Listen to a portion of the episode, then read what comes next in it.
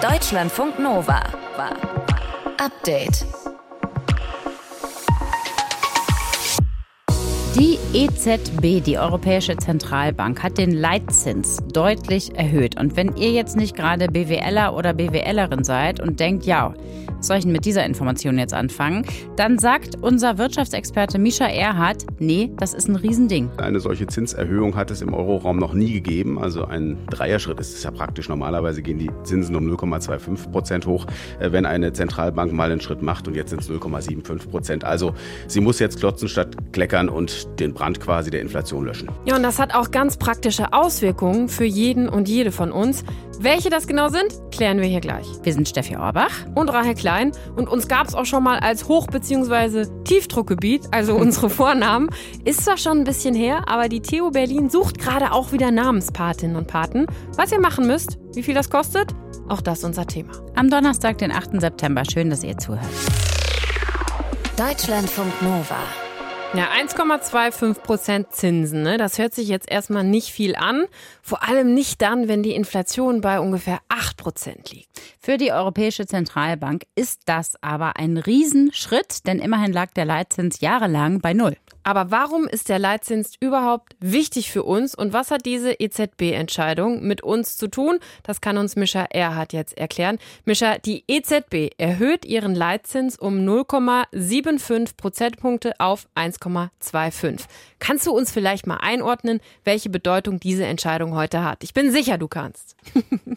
Ja, ich kann es ja mal versuchen. Also in ganz einfachen Worten heißt das, die EZB hat erkannt, es brennt und sie muss jetzt löschen. Das Ganze zeigt mindestens drei Dinge. Ähm, erstens hat sie die Inflation sehr, sehr lange unterschätzt. Äh, sie hat sich auf falsche Prognosen und Vorhersagen verlassen oder berufen. Deswegen hat sie zu spät gehandelt und jetzt muss sie klotzen statt kleckern. Die Bedeutung ist historisch, äh, wenn wir nach der Bedeutung fragen, weil eine solche Zinserhöhung hat es im Euroraum noch nie gegeben. Also ein Dreierschritt ist es ja praktisch. Normalerweise gehen die Zinsen um 0,25 Prozent hoch. Mhm wenn eine Zentralbank mal einen Schritt macht und jetzt sind es 0,75 Prozent. Also sie muss jetzt klotzen statt kleckern und den Brand quasi der Inflation löschen. Für wen ist das denn jetzt gut, so ein höherer Leitzins? Also da muss man sich einfach äh, vielleicht erstmal klar machen, was bedeutet so eine Leitzinserhöhung. Äh, sie bedeutet, dass in allen Bereichen der Finanzmärkte dann eigentlich in Europa die Zinsen steigen. Davon können Anleiheanlegerinnen profitieren. Wer zum Beispiel Staatsanleihen investieren will, der bekommt dann wahrscheinlich auch wieder Zinsen absehbar. Banken natürlich, äh, weil die wieder mit der Kreditvergabe Geld verdienen können. Ein Kredit wird ja auch verzinst und diese Zinsen der Kredite, die waren ziemlich niedrig in der letzten Zeit, äh, als die Zinsen, die Leitzinsen so niedrig waren. Die Banken können also profitieren. Und letztendlich dann natürlich auch die Sparerinnen und Sparer, zumindest formal, weil natürlich dann auch wieder Geld auf dem Sparkonto höher oder überhaupt verzinst wird. Also heißt, wenn ich so ein Tagesgeldkonto habe, zum Beispiel, wo ich jetzt gerade mehr oder weniger gar nichts für bekomme, dann kann es sein, dass ich demnächst nochmal Zinsen kriege. Ne? Aber wie ist es denn, wenn ich mir das zum Beispiel. Das könnte schon passieren. Ja. Aber jetzt kommt noch ein Aber. Ja. ähm, wenn wir über Sparkonto sprechen, äh, das ist zwar richtig, da kriegt man dann vielleicht ein, zwei Prozent Zinsen jetzt drauf. Aber was natürlich noch viel mehr ins Gewicht fällt, ist diese grassierende Inflation, die wir gerade haben. Äh, die liegt ja eben bei äh, knapp zehn Prozent wahrscheinlich demnächst. Und das wiederum heißt, wenn ich jetzt am Jahresende oder ein Jahr lang spare 100 Euro, dann sind das mit zwei Prozent Zinsen 102 Euro. Aber in demselben Zeitraum verliere ich acht Euro, weil wir acht Prozent oder neun Prozent Inflation haben. Also am Ende verliert man auch als Sparerin und Sparer Sparer und die Inflation ist da noch viel wichtiger als diese kleinen Zinsen. Es ist ja wahrscheinlich auch total äh, schlecht für mich, wenn ich mir irgendwo Geld geliehen habe, ne? weil dann muss ich ja jetzt dann auch mehr Zinsen für bezahlen. Das ist äh, richtig, vor allem wenn man sich jetzt einen Kredit aufnehmen will. Da steigen natürlich die Kreditzinsen. Das äh, kriegen Häuslebauer natürlich zu spüren. Äh, wir haben seit Jahresbeginn sind die Bauzinsen von ungefähr einem Prozent auf drei Prozent geklettert. Auch das ist historisch einmalig. So stark sind sie noch nie in so einem kurzen Zeitraum gestiegen. Und das ist jetzt doppelt schwierig für Leute, die sich zum Beispiel ein Haus bauen oder eine Wohnung kaufen oder wie auch immer finanzieren wollen. Weil zum einen auch die Baukosten steigen, wegen der Lieferengpässe, die wir haben überall. Ähm, das ist ja auch einer der Gründe dann für die Inflation. Inflation und auf der anderen Seite steigen auch die Preise für Dienstleistungen wegen der hohen Energiepreise. Und jetzt werden auch noch die Finanzierungskosten höher, die Kredite teurer. Ähm, das wird also dann schwieriger, Kredite aufzunehmen oder eben auch sich etwas zu finanzieren, klar. Hast du zum Schluss noch einen heißen Tipp für jeden von uns hier persönlich, was wir jetzt damit machen können? Ähm, ja, also äh, erstmal sich vielleicht nicht so ganz aus der Ruhe bringen lassen. Äh, dann, das wenn immer man wir, wir sind ganz ruhig noch. ja, es ist in der Tat so. Man sollte jetzt nicht überhastet eilen und denken, jetzt kommen die Zinsen und dann mache ich ein großes Geschäft. Das ist nämlich nicht der Fall. Ähm, wer irgendwie Geld anlegen will, der sollte natürlich über Aktien nachdenken. Das ist eine Sachanlage quasi und äh, da kann man am besten gegen Inflation äh, sich schützen, wenn man dann Geld hat, das man zur Seite legen kann. Auch da darf man aber nicht die Nerven verlieren. Ne? Nee, da muss man auch immer ganz ruhig bleiben. Oberste ja. Regel. Die EZB erhöht den Leitzins um 0,75 Prozentpunkte auf 1,25 Prozent. Und was das bedeutet, das hat uns Misha Erhard erklärt. Dankeschön dafür. Deutschlandfunk Nova. Update. Ja, und alle sind da oder auf dem Weg zum Schloss Balmoral in Schottland. Der britische Thronfolger Prinz Charles, seine Brüder, seine Schwester Prinz William, Harry und Meghan sogar. Sie alle wollen an der Seite der Queen sein, denn es geht ihr offenbar sehr schlecht. Ja, wir wissen nicht so viel, aber Elisabeth II. ist unter medizinischer Beobachtung und die Ärzte, Ärztinnen machen sich Sorgen. Katrin Sieger aus den Deutschlandfunk Nova Nachrichten. Die Queen, falls sie sterben sollte, was passiert da? Ja, sie ist ja noch nicht tot, aber für den Fall das gibt es jetzt mehrere Szenarien, über die zum Beispiel der Guardian berichtet. Demnach sieht das royale Protokoll vor, dass der Sohn der Queen, Prinz Charles, bei ihrem Tod dabei sein soll. Charles ist ja tatsächlich auch schon äh, nach Balmoral gereist, haben wir ja gehört. Und er ist der Thronfolger und wird in dem Moment König, in dem die Queen versterben sollte. Und so schreibt der Guardian, dann müssen seine Geschwister ihm die Hand küssen, so als Symbol der Ehrerbietung. Und dann? Ja, der erste Außenstehende, der die Information erhalten soll und weitergibt, ist dann der Privatsekretär der Queen. Der ruft dann die Premierministerin an und angeblich soll dabei das Codewort London Bridge is down benutzt werden. Ehrlich gesagt ist das als angebliche Tarnung jetzt schon so verbreitet und bekannt, deshalb bezweifle ich das mal, dass es wirklich wahr ist. Die Geschichte über Codeworte in dem Zusammenhang stammen auch noch aus der Zeit von King George VI wo die Informationswege ja länger waren und auch nicht wirklich abhörsicher.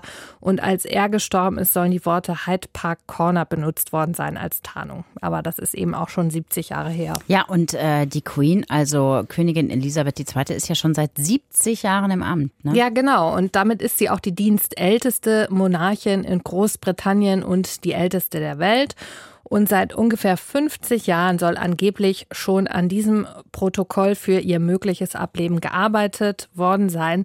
Das ist zwar nicht offiziell bestätigt vom Buckingham Palace, aber mehrere Medien haben das schon nachrecherchiert. Und demnach könnte es so weitergehen, dass danach die Regierungen aller 56 Länder von ihrem Tod erfahren, die zum Commonwealth gehören und wo sie ja auch offiziell Staatsoberhaupt ist ja, dann weitere Staatsfunktionäre, Diplomatinnen, Diplomaten, Militärs und dann wird es nach einer festgelegten Zeit ein Pressestatement an die Welt geben und am gleichen Abend würde sich Charles als Thronfolger noch an die Bevölkerung wenden. Falls die Queen stirbt, was soll dann nach ihrem Tod mit dem Leichnam passieren? Dafür gibt es auch schon ein sehr genaues Protokoll, wie man sich vorstellen kann. Stirbt sie tatsächlich auf Balmoral, wird ihr Sarg dort in der Nähe erstmal in eine Kathedrale gebracht. Da soll es dann eine Messe für sie geben. Der Sarg soll dann mit einem Zug nach London gebracht werden. Da wird er dann mehrere Tage an mehreren Stationen aufgebahrt. Die erste ist wohl der Buckingham Palace und dort der Thronsaal. Dann soll auch recht schnell das Parlament äh, zusammenkommen, sich besprechen. Überall gibt es dann in der Stadt und im Land Trauerbeflaggung und im ganzen Commonwealth natürlich. Die wird einen Tag nach dem Tod der Queen, nach dem möglichen Tod, nochmal abgehängt werden, beziehungsweise die Flaggen wieder hochgehängt um 11 Uhr, weil dann nach dem Protokoll Charles offiziell zum König ernannt werden soll. Wenn da schon so viel feststeht, dann wird ja mit Sicherheit auch feststehen, wo sie begraben wird, oder? Ja, also wie alle aus der königlichen Familie sollen ihre Überreste laut Guardian neun Tage nach ihrem Tod in Windsor beigesetzt werden, also in dem Sinne nicht begraben, sondern die Überreste sollen in eine Familiengruft fahren.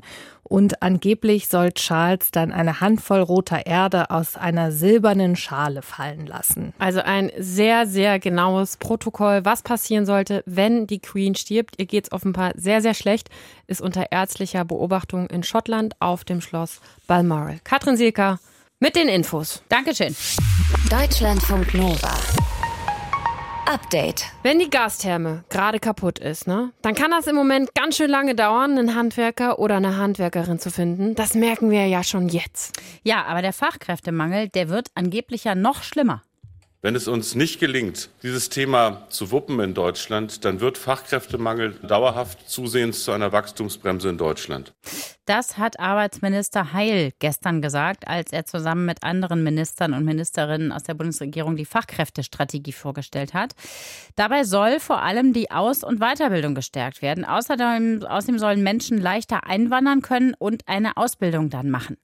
Und wir gucken uns jetzt mal an, wie die Situation gerade in den Betrieben selber ist und was sich die Betriebe, BetriebsleiterInnen anfallen lassen, um neue Leute zu gewinnen oder auch zu halten. Machen wir mit Michael Kiewal, hat einen Malerbetrieb in Herdecke in Nordrhein-Westfalen und ist auch Berater fürs Handwerk. Hallo Michael.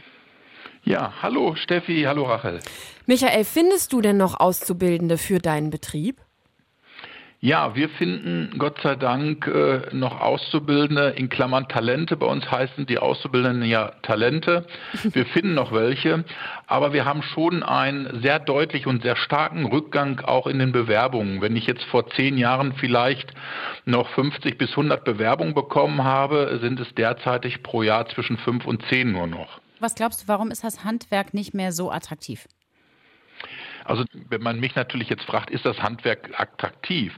Aber leider ist in unserer Gesellschaft das nicht so angenommen und auch angekommen, weil nach wie vor das Handwerk immer so ein bisschen dargestellt worden ist, ach ja, ins Handwerk kannst du immer noch gehen oder Maler kannst du immer noch werden, studier lieber, mach Abi und was weiß ich nicht alles. Das wird auch teilweise von den Lehrern in den Schulen auch sehr stark äh, propagandiert, äh, mach Abitur und studiere. Also das Handwerk wird immer so als so die letzte Lösung gesehen, was aus meiner Sicht völlig falsch ist. Hm. Wie schafft ihr es denn eigentlich, ähm, Menschen für euch zu interessieren? Kommen die wirklich freiwillig? Also äh, schreiben die Bewerbungen oder geht ihr auch direkt auf die zu? Wir gehen beide Wege. Einmal, äh, wir bekommen natürlich äh, Bewerbung. Wir haben auf unserer Internetseite auch so eine Art Speed-Bewerbung, wo man sich ganz einfach und ganz schnell bewerben kann und auch die Bewerbung hochladen kann. Und jede Bewerbung wird von uns auf jeden Fall immer beantwortet bzw. eingeladen. Egal wie gut oder wie schlecht ein Zeugnis ist oder wo jemand herkommt, das ist das eine. Und wir gehen natürlich auch dahin, wo die Schüler unsere zukünftigen Talente auch sind. Wir gehen in den Schulen, beteiligen uns da an Messen oder auch Tag der offenen Tür, was ich auch immer sehr, sehr gerne mache in Abi-Zeitungen oder auch in Abschlusszeitungen von den Schulen, wenn die halt äh, so ein bisschen Geld sammeln für ihre Feier. Da gehen wir auch immer ganz bewusst rein und machen da auch Werbung. Und ihr seid aber auch auf Social Media aktiv, ne? Sehr, sehr stark, ja. Facebook sind wir aktiv, äh, Instagram und ähm, mein jüngster Sohn, der Luis, der äh, füttert die Kanäle, der hat auch einen YouTube-Kanal aufgemacht, wo er jetzt als Doku-Soap seine Ausbildung, die zwei Jahre, auch dementsprechend dokumentiert mit schönen kleinen Filmchen, die so 15 bis 18 Minuten dauern, um den Beruf zu zeigen, wie attraktiv der ist. Das heißt, er ist jetzt YouTuber und nicht Auch mehr Maler. Das, ja. Die Bundesregierung hat ja jetzt eine Strategie vorgeschlagen, wie sie eben den Fachkräftemangel dann auch in den nächsten Jahren beheben will. Da ist ja ein Faktor, wirklich auch Menschen aus dem Ausland ins Boot zu holen oder auch Menschen aus Deutschland ohne Berufsausbildung. Würdest du sagen, ja, das ist der Weg zum Erfolg?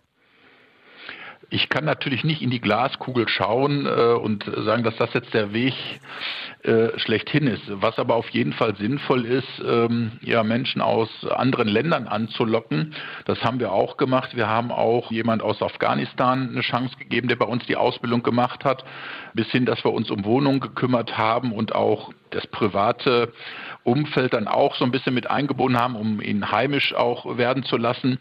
Also ich halte es für sehr wichtig, auch international letztendlich aktiv zu sein und anzubieten, weil äh, wir wissen ja sowieso, dass wir äh, schwache Jahrgänge hatten mit sehr wenig jungen Menschen und äh, da ist auf jeden Fall ein wichtiger Punkt auch aus dem Ausland, die jungen Menschen zu uns zu bitten, einzuladen und denen attraktive Ausbildungen gedeihen zu lassen.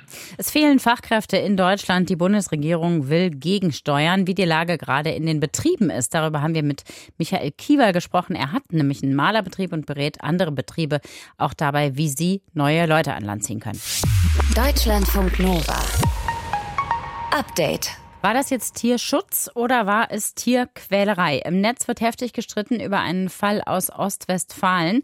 Da haben Polizistinnen und Polizisten eine Katze absichtlich mit ihrem Streifenwagen überfahren, um sie zu erlösen. Ja, die Katze war ganz offensichtlich vorher von einem anderen Auto angefahren worden und dann sehr, sehr schwer verletzt, heißt es von der Polizei. Jetzt wird aber gegen die Polizistinnen und Polizisten ermittelt, ob sie womöglich gegen das Tierschutzgesetz verstoßen haben. Deutschlandfunk Nova Reporterin Chrissy Mockenhaupt, du hast dir diesen Fall mal angesehen. Warum genau wird denn da jetzt ermittelt, weil die die Katze getötet haben? Nee, das kommt tatsächlich öfter mal vor, dass die Polizei das macht, nämlich dann, wenn das Tier offensichtlich stark leidet, aber jetzt kein Tierarzt und keine Tierärztin in greifbarer Nähe ist.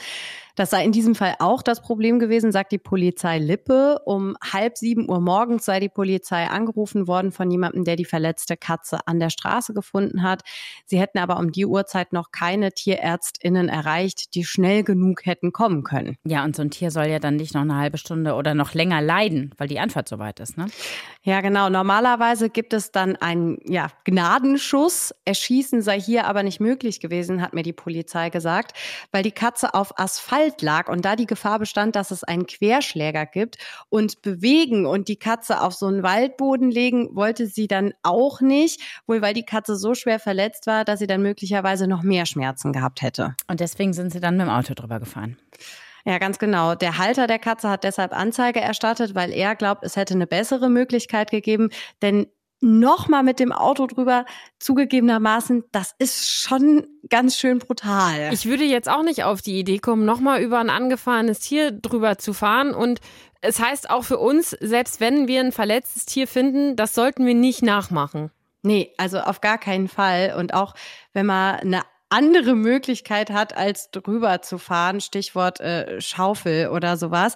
Es gibt kaum einen Fall, wo wir ein Tier erlösen sollten, denn wir Laien können das oftmals überhaupt nicht richtig einschätzen, ob das Tier noch zu retten ist oder nicht. Was machen wir denn dann am besten, wenn wir jetzt ein verletztes Tier auf der Straße finden?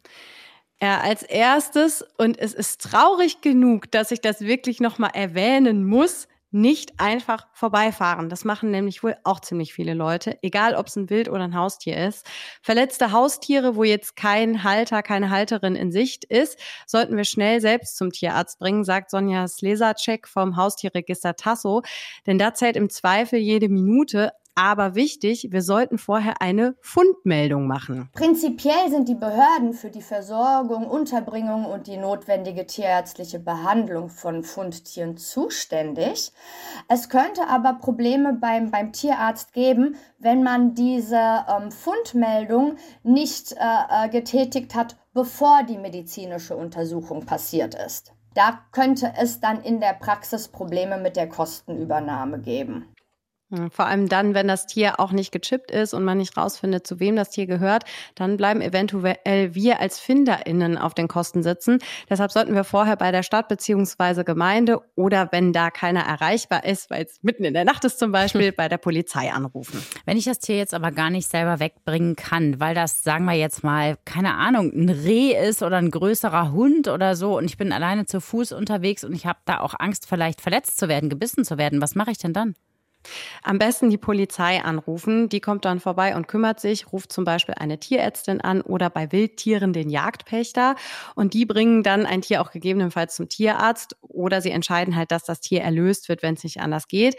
Und auch wenn ihr seht, dass das Tier schon tot ist, dann am besten trotzdem dieses Tier in eine Tierarztpraxis finden, wo ein eventueller Chip ausgelesen werden kann, damit die Menschen, denen das Haustier gehört, auch darüber informiert werden, was damit passiert ist, weil die vermissen ihre Tiere ja üblicherweise. Mhm. Bei größeren Wildtieren, also Wildschweinen, Rehen oder auch Füchsen, solltet ihr sowieso immer die Polizei anrufen, weil einfach so ins Auto packen ist eine schlechte Idee. Das könnte euch als Wilderei ausgelegt werden. Ja, und auch bei kleineren Wildtieren gibt es ein paar Dinge zu beachten. Tipps dafür, was ihr macht, wenn ihr zum Beispiel ein kleines verletztes Wildtier findet, haben wir auch schon mal zusammengefasst. Findet ihr auf deutschlandfunknova.de. Müsst ihr einfach nach verletztes Wildtier suchen.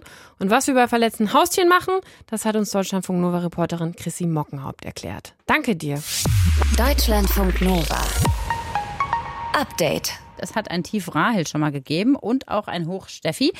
Das waren jetzt nicht wir persönlich, die ihren Namen hergegeben haben, aber man kann das machen. Ja, ganz genau. Und dabei kann man auch noch Studierende unterstützen. Die FU Berlin sucht gerade wieder Wetterpatinnen und Paten, also Leute, nach denen die Hoch- und Tiefdruckgebiete des nächsten Jahres benannt werden. Ja, also wer seinen Namen gerne mal auf der Wetterkarte lesen möchte, der kann sich noch bis morgen Mittag bewerben. Und falls ihr den Zuschlag bekommt, muss man aber dazu sagen, kostet das was. Wie viel genau, wie das mit der Vergabe funktioniert und was am Ende mit diesem Geld dann angestellt wird, das hat unser Reporter Martin Krinner heute mit einer Meteorologie-Studentin aus Berlin besprochen. Unser Wetterpatenstart hat ja letzte Nacht um 0 Uhr begonnen und mittlerweile haben wir schon über 300 Anträge bekommen. Die ersten Patenschaften haben wir mittlerweile auch schon vergeben und am Freitagnachmittag losen wir dann nochmal aus und dann stehen am Ende der Woche alle Patenschaften fest und die stehen dann alle schon mal auf unserer Website in der kommenden Woche. Alicia Zibel studiert Meteorologie an der FU in Berlin und normalerweise sammelt sie Daten Temperatur, Luftfeuchtigkeit, Luftdruck, Windstärke, das alles wird ganz genau gemessen, ausgewertet und miteinander in Beziehung gesetzt. Im Moment aber sammelt sie Anträge für die Namen der kommenden Hochs und Tiefs.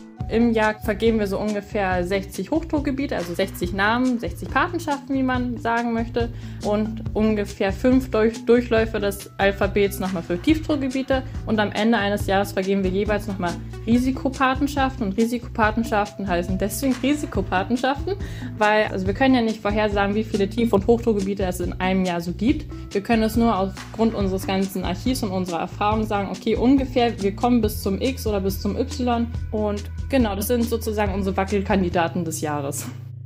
Die Idee dazu, den Hochs und Tiefs über Europa Namen zu geben, hatte eine Vorgängerin von Alicia, Carla Wege. Sie war in den 1950er Jahren ebenfalls Meteorologiestudentin in Berlin und sie hat damals bei den Amerikanern ein ganz ähnliches System gesehen. Die nannten und nennen ihre Hurricanes nämlich Hattie, Flora, Dora, Camille und so weiter. Und das war einfach eine gute Methode, ein bisschen Ordnung in den Datenwirrwarr der Meteorologen zu bringen. Einfach zur besseren Verfolgung auf, der, auf den Wetterkarten, weil es manchmal ein bisschen schwierig, wenn da stehen ja eh schon viele Zahlen und dass man einfach ja das besser verfolgen kann, dass das Tief, was vorher über den Azoren war oder so, dass das jetzt über, über Frankreich liegt oder so. Jahrzehntelang bekamen dann alle Hochs Männernamen und die Tiefs wurden mit Frauennamen getauft bis ins Jahr 1998. Seither wird von Jahr zu Jahr getauscht. Und im Jahr 2002 entdeckte der Verein Berliner Wetterkarte e.V., der die Namen vergibt, dass sich damit Spenden eintreiben lassen.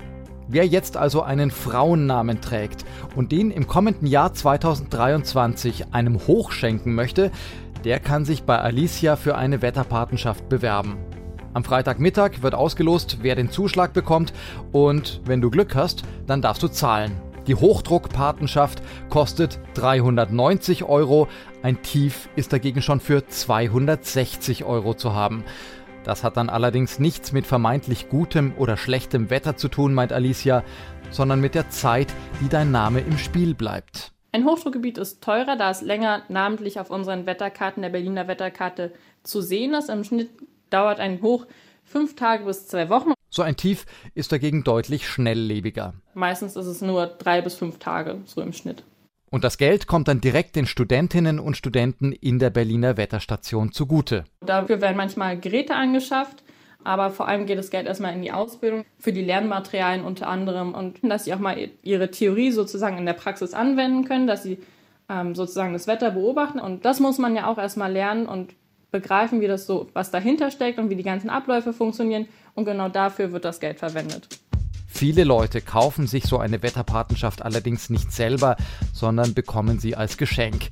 Und wenn du jetzt einem Mann im nächsten Jahr ein Tief bescheren willst, Wer weiß, vielleicht freut sich ja nach dem trockenen Sommer der eine oder andere über ein regenreiches Tief zum Geburtstag. Also ganz oft habe ich auf den aktuellen Anträgen gelesen, schon 75. Geburtstag oder zur goldenen Hochzeit, zur Silberhochzeit, aber einige Geschenke sind auch zum Abitur oder zum 18. Geburtstag. Manche beschenken sich auch selbst, weil sie es einfach schön finden.